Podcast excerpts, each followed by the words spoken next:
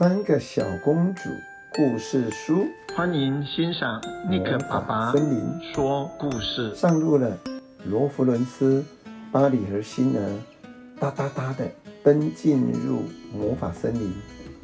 这是个黑暗的禁地，树木都很巨大，有些看起来很吓人。不久之后，他们来到一个岔路，有只路标在哪呢？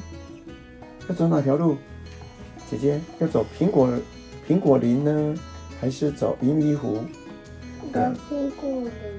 苹果林哦，两条。我好像有看发现到你。哦，两条看起来都很恐怖。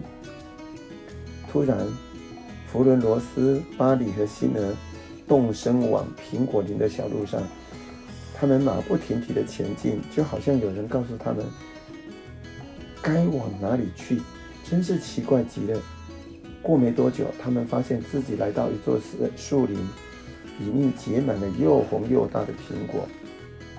苹果看起来很可口，让他们很想吃。因此，菲比、普拉和皮皮跳下小马，捡了一些苹果，他们各咬了一大口，好吃好吃，苹果哦。我还有东西。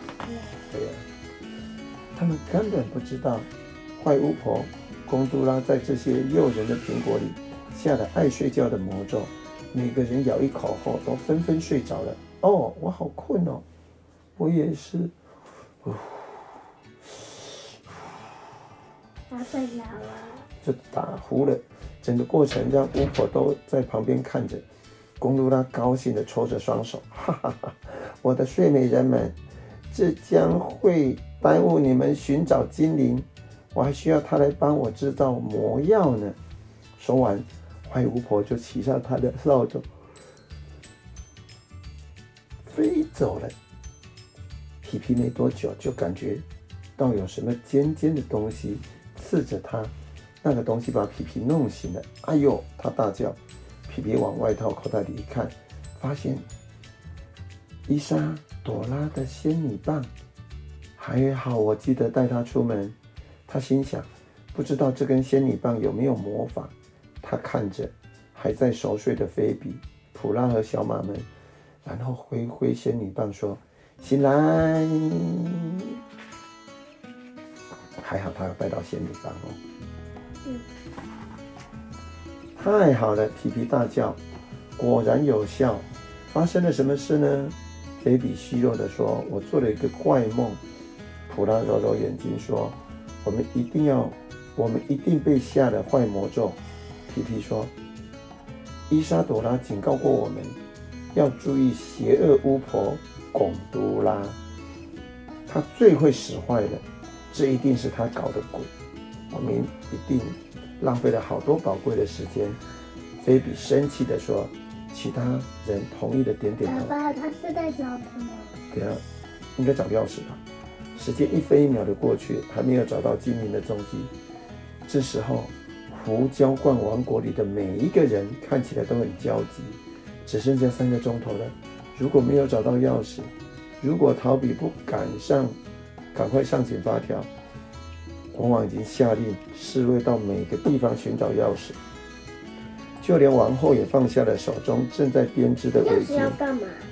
钥匙要开那个啦。国王里面什么东西要打开？用钥匙，不是那个钟吗？时钟没有那个叮咚叮咚的，不是这样吗？不要看看是不是？一起帮忙寻找。事实上，大家都太忙了，所以没有人发现公主不见了。我们回头试一试另一条路吧。菲比说：“那条通往银银鱼湖的路，很明显，这样才是正确的。”这时，弗洛伦斯、巴里和辛儿已经完全清醒。公主们再度骑上马，沿着小路往回走。但是很奇怪，回去的路好像似乎比较长哎，真是太奇怪了。菲比说：“我们现在应该已经到路标的那里才对呀。”我很确定那些树会移动。哇，这些树都会移动哎！因为那个它有眼睛、嘴巴、鼻子，那有眼睛、嘴巴、鼻子，所以那些树就会动。巫婆把它施魔法了哦，我们不会又被下魔咒了吧？皮皮呻吟着说。他们因此浪费更多珍贵的时间，在这里绕圈子，试着寻找路标。最后终于看到了，这次路标说话了。那条路路标指向银迷湖说：“你们第一次在这里时，我就应该告诉你们正确的路。那你为什么没有说呢？”菲比失望地说：“因为你们没有问呢。”路标得意地说：“嗯，是没错。”菲比开口说了。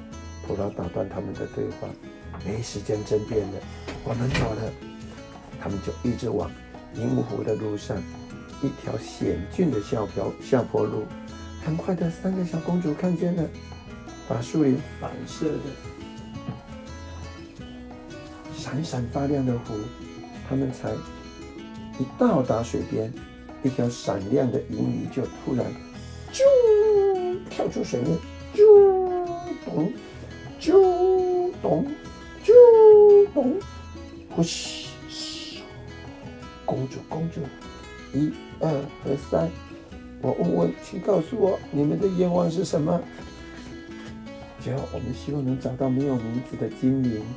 普拉说，他拿走时间机器的钥匙，你看，时间机器的钥匙被拿走了，我一定要把它找回来。不到一眨眼的功夫，比尔就回答：你们会在彩虹的尽头找到它。小公主们四处看了看，并没有发现彩虹啊。普拉正要问什么彩虹，鱼儿就游开了，留下了七个彩色的泡泡。接着，神奇的事情发生了，这七个泡泡往上飘，飘到空中，变成了一道彩虹。哇！现在我们必须找到它的尽头，那还等什么？最好快点找出那个精灵，快跑啊！咚咚咚咚咚咚咚。好，故事先讲到这里。